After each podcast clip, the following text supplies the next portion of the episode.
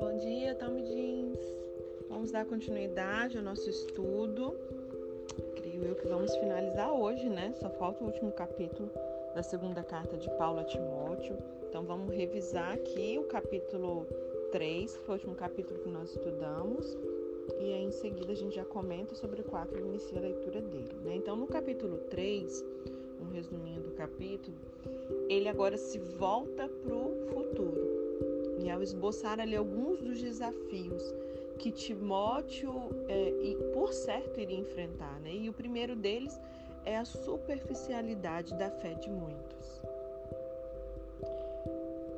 Isso era um desafio daquela época e continua sendo um desafio agora o desafio que muitos de nós temos que enfrentar. Eu fico imaginando assim aqueles que têm função é, de governo nas igrejas, os pastores, os apóstolos, o quanto isso é ainda mais desafiador, né? Essa superficialidade da fé de muitos e talvez ao examinar né, as escrituras como temos feito, às vezes o Espírito Santo vai ministrar o nosso, o meu e o seu coração. Olha, você não acha que você está com uma fé muito superficial, não? Porque dependendo, gente, como é que a gente vai saber sobre isso? Quando tudo vai bem? Não, porque quando tudo vai bem, é fácil você achar que tem uma fé é, assim, enraizada, profunda, séria, madura, né?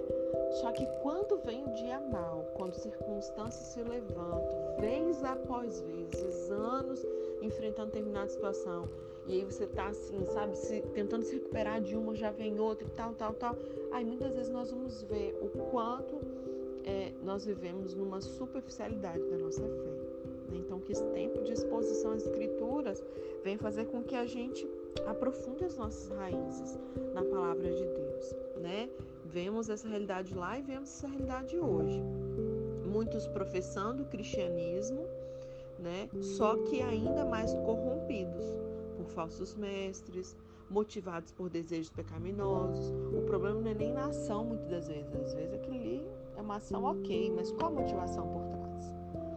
Todos os que anseiam viver de uma maneira piedosa, eles vão enfrentar perseguições. É algo que o apóstolo também já deixa Timóteo ligado ali, né? Homens perversos que irão de mal a pior, vem aquela descrição ali, né?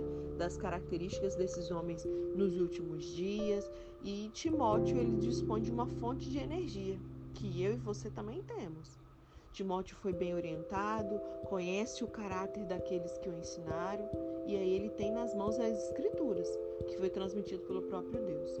Talvez você não tenha sido bem orientado como Timóteo foi, você não conhecia o caráter daquelas pessoas que estavam te ensinando, talvez você recebeu ensinos errados, talvez você nem foi orientado, né? Caiu de paraquedas na igreja aí, dependendo da igreja que muitos de nós fomos formados, né? Isso traz muitos danos para nós, não deveria ser assim, mas desde que o mundo é mundo existe isso, né? Então que você aproveite essa nova oportunidade que o Senhor está te dando, de conhecer o que a Escritura diz e escolher, sabe, é andar de acordo com essa palavra, cumprindo os princípios bíblicos, com uma igreja séria, que ame a palavra, conhecendo o caráter daqueles que estão lhe ensinando, né? Pegando as escrituras na sua mão, você tem uma Bíblia dentro de casa, não adianta também a gente só botar a culpa naquela liderança, naquele pastoreio, porque você é tão culpado tanto quanto você tem a Bíblia na mão. Você tem essa responsabilidade, né? E a palavra ela foi transmitida pelo próprio Deus. A escritura ela dispõe de todo esse instrumento necessário para equipar o povo de Deus para toda boa obra. Amém? O versículo chave desse capítulo 3 está no verso 16, que fala sobre termos algo para confiar. E uma das aplicações pessoais, né, pessoal desse capítulo 3 é que não importa não importa que nada mine a sua confiança na palavra de Deus. Não importa o diagnóstico, não importa o que a economia diz, não importa o que os jornais estão dizendo, fique com a confiança na palavra de Deus. Amém? Aos destaques desse capítulo, no verso 1, ele já começa ali falando sobre os últimos dias, né? É, há muitas passagens do Novo Testamento indicam ali que os seus escritores ainda estavam vivos nos últimos dias, conforme Atos 2,17, Hebreus 1, do verso 1 a 12, 2 Pedro 3, no verso 3, 1 João 2, verso 18. E a frase, ela vê a nossa atual era, e eu já expliquei isso para vocês a partir de Atos 2, né? É o estágio final da história da humanidade como a conhecemos. Antes do profetizado, tão chamado e conhecido e esperado dia do Senhor, né? citado com muita frequência também pelos profetas do Antigo Testamento. E aí esse mesmo versículo ele fala sobre tempos difíceis. Essa passagem, exemplo de outras, ela silencia a perspectiva otimista demais de alguns, de que a mensagem do Evangelho se destina a converter a maior parte da humanidade, introduzir uma era de paz antes da volta de Jesus. E o apóstolo ele faz um, um ele faz um contrastar dessa visão com o aumento maléfico das condições morais, sociais, que são tendentes a irem de mal a pior. O desafio cristão não é de apresentar a paz universal, porque senão a gente vai estar fazendo como Pedro ali quando falava com Jesus, que ele não ia à cruz, porque ele tinha vindo para aquilo, para essa volta de Jesus, o reino milenar dele acontecer, etc. Então, o caos tem que se instalar. Essa falsa paz tem que vir, onde o anticristo vai depois se manifestar e tudo mais, está tudo ali na Bíblia, né? Se você não conhece, nós fizemos é, há pouco tempo um estudo sobre escatologia, né? Tá gravado lá no Spotify, um estudo completinho no Spotify do Mulheres do Reino. Te convido a estudar sobre esse assunto também, tá? É, então, o desafio cristão não é apresentar a paz universal. O nosso desafio é permanecer fiel a Deus em tempos de tribulação. Ok? E aí nós estamos assim num estágio prático, né, desde o ano passado, no intensivão aí. E agora, né, nós que somos aqui de Vila Velha, por exemplo, no estado do Espírito Santo, muitas cidades é, voltaram para o risco alto aí, segundo o governo, e está trancando tudo de novo, aquela coisa toda. Então, assim, qual que é o nosso desafio? O nosso desafio é permanecer fiel a Deus em tempos de tribulação.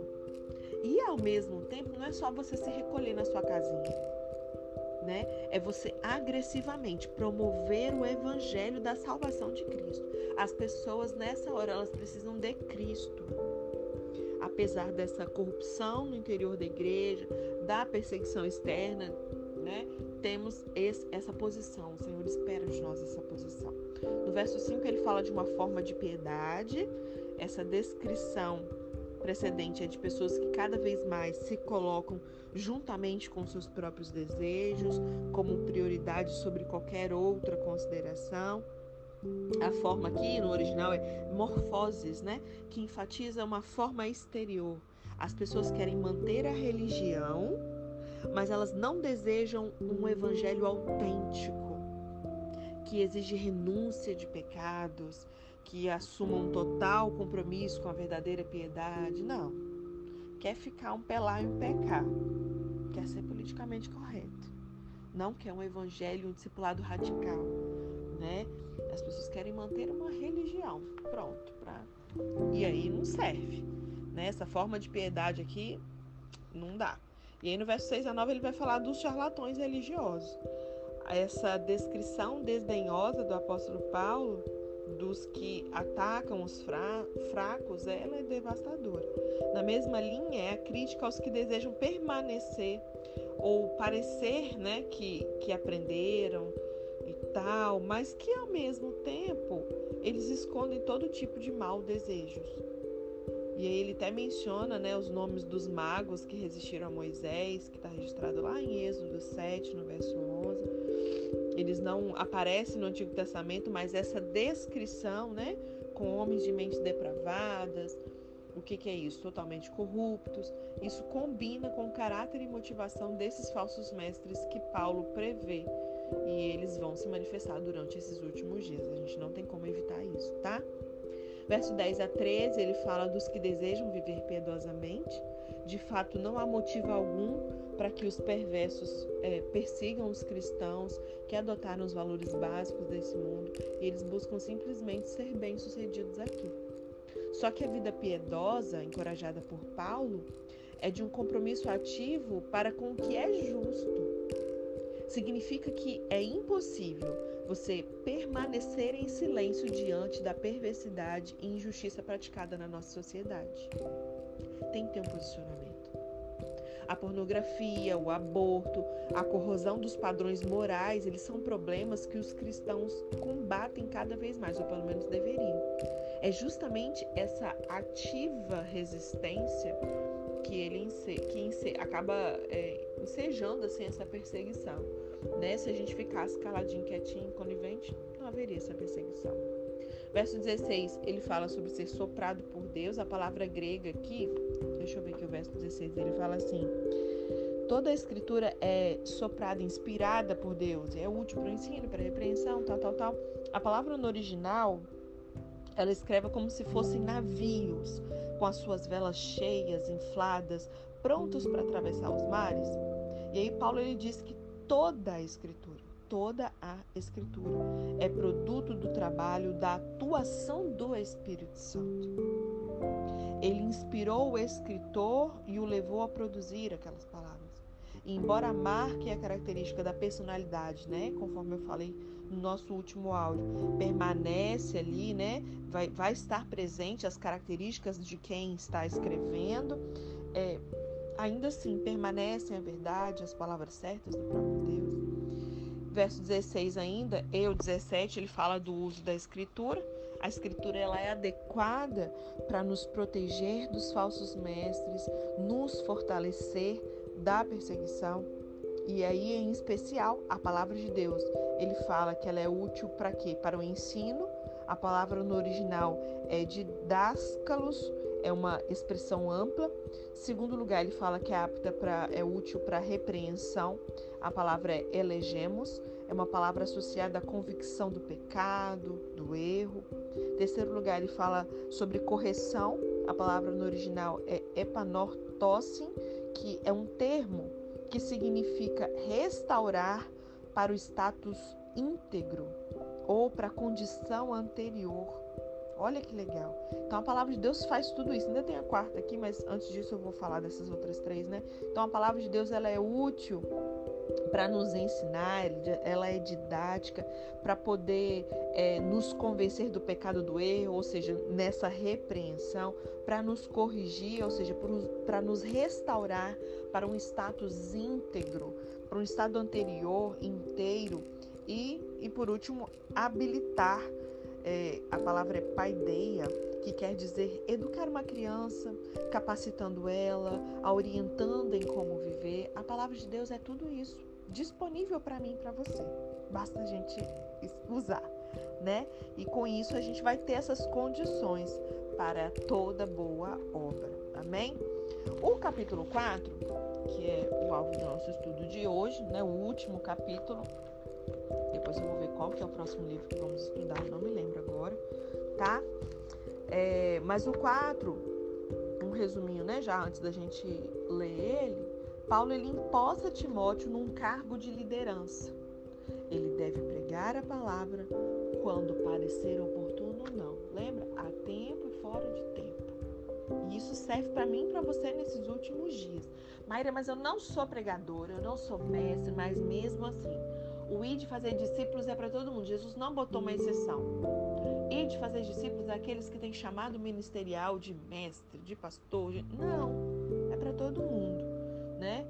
É óbvio que uns vão ter exercer cargo de liderança, tem uma chamada específica no, nos cinco dons ministeriais ou não, enfim. Mas nós devemos sim ter esse comprometimento, essa urgência, sabe, em, em pregar a palavra quando parecer oportuno ou não. Porque a hostilidade à sã doutrina ela vai crescer cada vez mais. O tempo, de um modo geral, ele não vai parecer oportuno. As pessoas não. É, é, entende? O, o, quando eu falo assim, isso engloba, gente, tudo. Não só a parte de, do coração das pessoas, mas também a cultura da sociedade. Enfim, o tempo, de modo geral, ele não vai parecer oportuno. Mas por isso que o Senhor nos orienta se parecer oportuno ou não, há tempo e fora de tempo. O próprio apóstolo, né? Ainda assim, Timóteo ele deve fazer esse trabalho de um evangelista. O próprio apóstolo ele tem um testemunho a acrescentar. Ele já combateu o seu bom combate, completou a carreira, ele já estava ali na retinha final.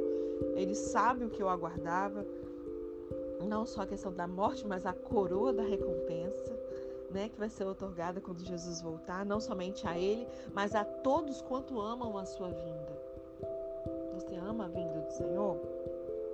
Tem uma coroa reservada para aqueles que amam a sua vinda. E a carta ela é encerrada com uma série de observações finais, é, observações pessoais do apóstolo Paulo uma vez que o apóstolo ele mantém Timóteo sempre bem informado sobre a sua situação, expressa sua permanente fé em Deus, se despede ali com aquelas saudações costumeiras, né? E o versículo chave que nós vamos ver no capítulo 4 é o verso 2, que ele fala: "Esteja pronto". Nós precisamos estar prontos, gente. E a aplicação pessoal desse capítulo é manter os nossos olhos fixos nessa vinda de Cristo isso nos proporciona a perspectiva das dificuldades presentes. No verso 1, a gente vai ver que é, ele fala assim sobre o pensamento e a atitude de Timóteo serem moldados pelas realidades impressionantes. Deus e Jesus eles estão presentes. Jesus ele julgará os vivos e os mortos e em breve virá para estabelecer o seu reino. Aleluia. Essas realidades, elas devem estar sempre presentes na nossa mente. Nós precisamos acordar com essa consciência, porque são essas verdades que impelem o crente a servir a Deus e a partilhar do evangelho. No verso 2 ele fala sobre isso, mas é com muita paciência, tem um modo, né, com muita paciência. O desafio dessa pregação sincera da palavra leva o crente a entrar em rota de colisão com outros, e essa realidade se expressa ali nas recomendações de Paulo. Então, ele recomenda ali, ele vai recomendar que Timóteo deve corrigir. A palavra é elenxon, que significa condenar e reprovar. Não tenha medo de condenar e reprovar é, condutas, né? É, então, ele leva ele a corrigir, a repreender. A palavra é petimenson, que é censurar, admoestar também exortar, a própria escolha dessa palavra, né, no original, o sentido da palavra que ele escolheu, revelam como as pessoas eram resistentes às, às à palavra de Deus. Não é diferente no nosso tempo hoje, mas apesar disso, o cristão deve permanecer paciente e continuar a ensinar. Eu que o diga. Precisamos continuar com muita paciência, ensinando, exortando, repreendendo, corrigindo. Né? Que nós sejamos pessoas que estão dispostas, com o coração aberto, disponível para sermos ensinados, corrigidos, repreendidos pelo Senhor através de pessoas, tá bom? Então, se você tem dificuldade de ser corrigido pelo seu líder, pelo seu pastor, pelo seu marido, por alguém, por um amigo, corrija o seu coração aí, né? Porque Deus faz isso através de pessoas. Amém? Ele fala sobre pessoas segundo as suas próprias cobiças, no verso 3 e 4. Não se surpreenda quando as pessoas se mostrarem desinteressadas na verdade. Eu sei que isso dói o coração, mas a gente precisa aprender a lidar com isso. Isso se deve ao fato de que as pessoas elas só querem ouvir o que elas desejam, o que faz que muitos políticos se aproveitem dessa situação. E, infelizmente, muitos púlpitos, que na verdade deixaram de ser púlpitos e viraram palcos, também isso acontece. Pessoas que só pregam aquilo que as pessoas querem ouvir, não têm compromisso com a palavra da verdade, não, não, é, não pregam Cristo ressuscitado, não pregam salvação, não pregam que a pessoa precisa mudar de vida, não pregam que Ele está voltando, que o inferno é real sim, né? Que precisa haver uma mudança de vida, que você tem que abandonar o pecado de maneira radical. O ministério cristão, ele não é política, porque a apresentação da verdade de Deus, ainda que as pessoas não gostem, é para o seu benefício, é a oportunidade de salvação. Então, ainda que a pessoa não goste daquilo que eu vou falar, eu vou falar para tentar salvar aquela vida. O que ela vai fazer com isso depois é problema dela. Eu preciso ter esse compromisso com aquela vida, não deixar que aquilo que Deus colocou na minha mão, eu seja negligente com aquilo, né? É, no verso 6 ele fala sobre ser oferecido por libação, o hábito de derramar líquido de origem orgânica, ele foi incorporado ao sacrifício, não para torná-lo efetivo, mas para dotá-lo ali de um aroma suave. E da mesma maneira, Paulo, ele vê aquela proximidade da sua morte como algo que nada tem a acrescentar ao sacrifício único de Jesus pelos pecados, né? Mas para o apóstolo a sua morte é a oferta final que ele pode oferecer ao Senhor. Verso 8 ele fala sobre a coroa da justiça a coroa como símbolo de um prêmio, ele derivava dessa cultura grega e judaica. Como uma recompensa, a coroa ela simboliza a honra com que Deus quer abençoar os seus servos fiéis. E a Bíblia menciona três tipos de coroas. Conferem na sua Bíblia. A primeira delas, coroa da vida. Nós vimos em 1 Coríntios 9, no verso 25. Também foi falado aqui em 2 Timóteo, no capítulo 2, no verso 5. Também vimos em Tiago 1, no verso 12, e também está lá em Apocalipse, no capítulo 2, no verso 10. Ele menciona também sobre a coroa da justiça aqui nesse texto, 2 Timóteo 4, no verso 8. Ele menciona sobre a coroa de glória lá em 1 Pedro capítulo 5, no verso 4. E além disso, Paulo ele também conclama os Tessalonicenses, nós vimos lá em 1 Tessalonicenses capítulo 2, no verso 19, aqueles se convertam em coroas, e cada uma dessas coroas ela será oferecida após a volta de Cristo. Amém? Verso 8 ele vai falar de todos quantos amam a sua vinda, se de fato ansiamos pela volta de Cristo, provavelmente nós não estaremos preocupados sobre a passagem dessas coisas na terra. Ao nos mantermos olhando firmemente para Jesus, ele nos ajudará com certeza a cumprir com as nossas responsabilidades para nós podermos então viver para ele. No verso 11 ele vai mencionar sobre Marcos. Paulo, ele quer se referir a um fato ocorrido há muitos anos, quando ele discutiu, lembram? A, a bravamente ali com Barnabé, ao discordar da ideia de levar Marcos na segunda viagem missionária. A gente viu isso lá em Atos. Né? E Paulo não se reconciliou com Marcos e talvez tivesse aprendido muito com a paciência e gentileza demonstrado pelo pastorzão Barnabé. Né, ao lidar com aquele jovem. E aí no verso 18 ele finaliza sobre ser salvo, nada que possa nos acontecer aqui na terra pode ameaçar essa nossa segurança máxima ainda que possamos ser perseguidos, presos dentro de casa, mortos, não importa. É, o céu ele é a nossa morada. É indiscutível que Cristo nos levará com alegria para esse seu reino celestial. Amém? Então vamos à leitura desse último capítulo, capítulo 4 de 2 Timóteo. Ele fala assim: na presença de Deus e de Cristo Jesus, que há de julgar os vivos e os mortos por sua manifestação e por seu reino, eu o exorto solenemente. Pregue a palavra, esteja preparado a tempo e a fora de tempo. Repreenda, corrija, exorte com toda paciência e doutrina. Entende que tem uma forma de você fazer? Tem que ser com paciência e doutrina. Não tem que ser com base na minha e sua opinião, no que fulano ciclano diz, tem que ser com base na doutrina, na sã doutrina. E para isso, a gente precisa conhecer a palavra. E é para isso que a gente está aqui estudando também, né? Pois, verso 3, virá o tempo em que eles não suportarão a sã doutrina, ao contrário, sentindo coceira nos ouvidos, eles juntarão mestres para si mesmos, segundo os seus próprios desejos. Eles se recusarão a dar ouvidos à verdade, voltando-se para os mitos. Você, porém, seja moderado em tudo. Suporte os sofrimentos, faça a obra de um evangelista, cumpra plenamente o seu ministério. Olha quantos é, insights, quantos alertas o Senhor está nos dando. Pregue a palavra, esteja preparado, se prepare para isso e fique pronto porque a qualquer momento é a tempo fora de tempo. Sabe assim, de você não ser no meio da rua acontecer uma situação e você precisar ali intervir. Você está pronto? Para poder orar por alguém? Num culto, você está pronto para expulsar um demônio que possa se manifestar? Você está pronto de acontecer alguma coisa, precisa levar uma palavra? Você está cheio da palavra para isso?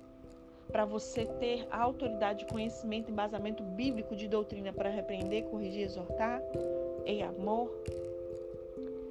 Por quê? Porque vem esse tempo, nós já estamos vivendo ele, em que as pessoas não suportam a sã doutrina. elas ficam incomodadas, elas querem somente aqueles mestres que falam aquilo que eles querem. Eles se recusam a dar ouvidos à verdade. Mas você vai fazer a sua parte. Você vai ser moderado em tudo, você vai suportar os sofrimentos, vai fazer a obra de um evangelista e vai cumprir plenamente o seu ministério. Não faça pela metade, não faça de qualquer jeito, não pare pelo caminho. Amém?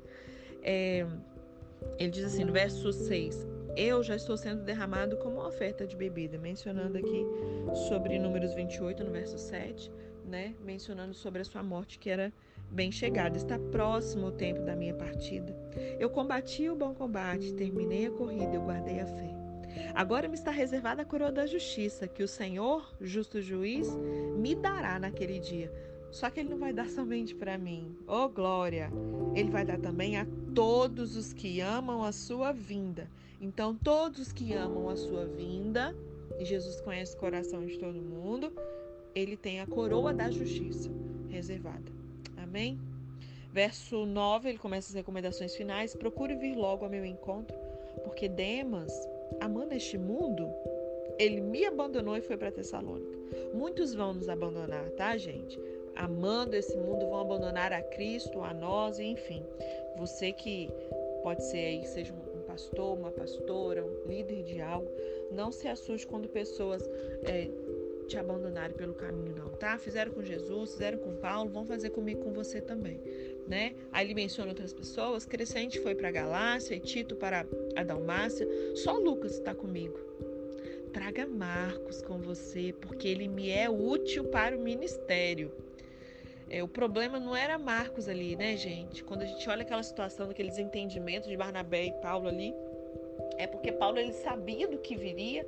Marcos naquele momento mostrou que ele não estava pronto para enfrentar tudo que era necessário. Então Paulo falou: olha, cara, não dá, não vou levar ele, ele vai atrapalhar aquilo que nós precisamos fazer. Não é para esse tempo, mas aqui ele mostra, ó, me traz Marcos. Por quê? Não é que ele não prestava, não é que ele, não, mas naquele momento, aqui, ó, ele é útil para o ministério. Traz ele, ele é importante sim. Enviei Tíquico a Éfeso.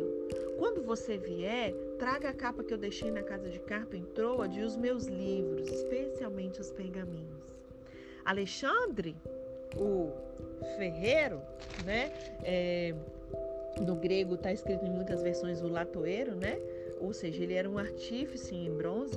Alexandre latoeiro, ele causou-me muitos males. Aí ele vai e fala o que para ele? Que o Senhor lhe dará retribuição pelo que ele fez. Ele vai pagar, gente, não tem jeito. Previna-se contra ele, porque ele se opôs fortemente às nossas palavras. Na minha primeira defesa, ninguém apareceu para me apoiar. Todos me abandonaram. Que isso não lhe seja cobrado. Mas o Senhor, ele permaneceu ao meu lado e me deu forças para que por mim a mensagem fosse plenamente proclamada a todos os gentios, ou seja, os que não eram judeus, né? Para que eles a ouvissem. E eu fui libertado da boca do leão. O Senhor me livrará de toda obra maligna e me levará a salvo para o seu reino celestial. A ele seja glória para todos sempre. Amém. Saudações a Priscila e a Áquila e a casa de Onesíforo. Já falamos bastante sobre eles aqui, né? Erás permaneceu em Corinto, mas deixei Trófimo doente em Mileto. Procure vir antes do inverno.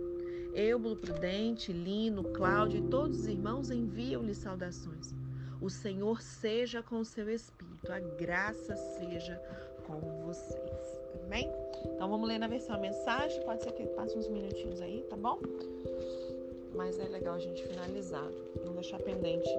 Eu tenho recebido muito retorno de vocês que estão ficando apaixonados pela Bíblia Mensagem também, como eu, né? É, tem ajudado muito ao entendimento mais completo, de maneira prática, né?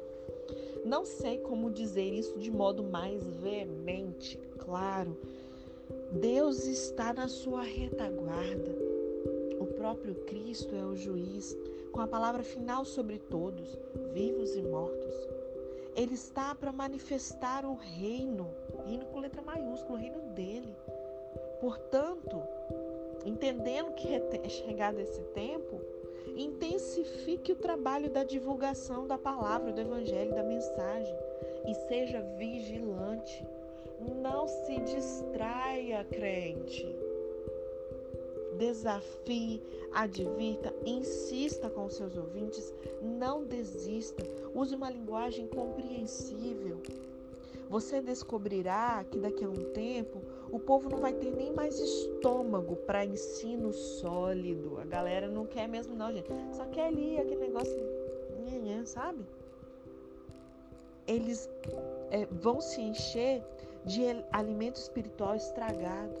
Gente, como isso corta meu coração quando eu vejo pessoas já vivendo assim. Oh, meu Pai, mensagens cativantes que combinam com as suas fantasias. Eles vão virar as costas para a verdade, vão trocá-la por ilusão. Mas você esteja atento ao que faz. Encare os tempos difíceis junto com os bons.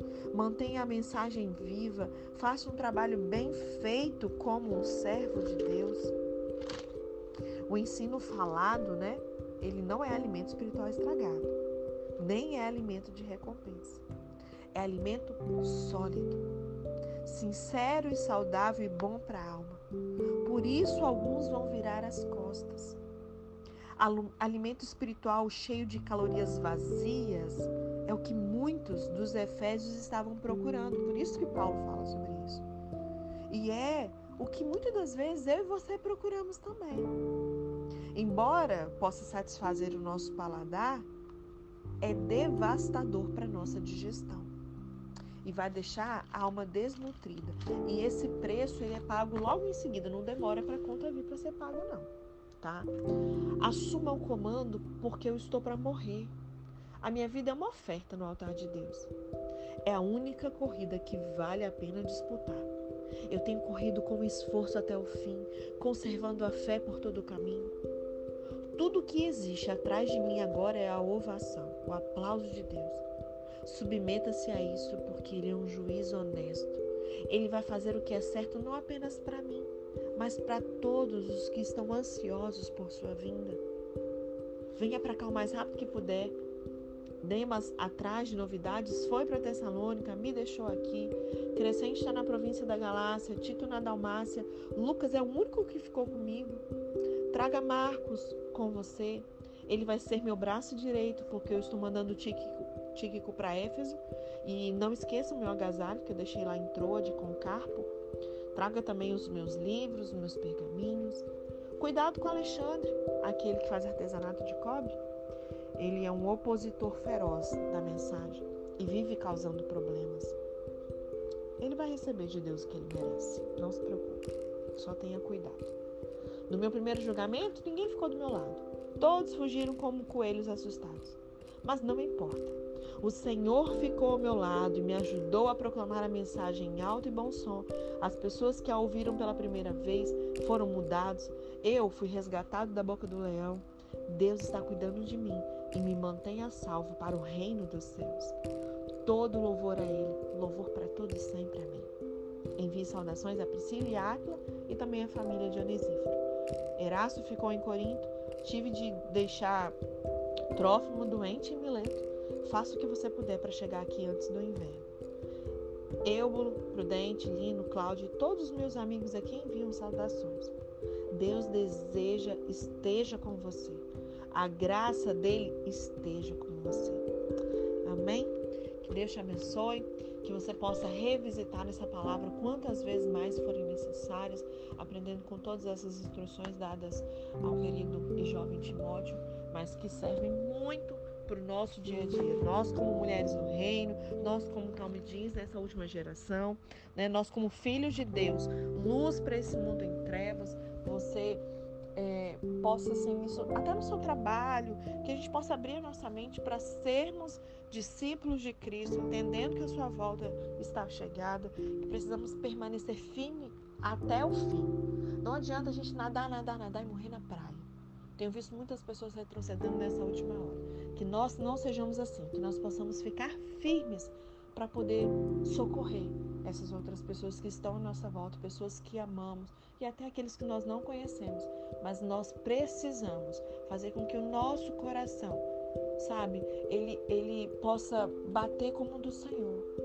O Senhor, ele clama por nações, ele sabe, por mais que você não conheça, não tem como a gente não se comover de íntima compaixão, nem que seja por um estranho. Mas esse estranho vai para um lugar onde você e eu também iríamos para uma condenação eterna. Satanás tem cegado o entendimento de muitos, mas que eu a você, ao termos os nossos olhos iluminados, nós possamos ser agente de libertação para muitos nessa última hora. Amém? Deus te abençoe na prática da palavra.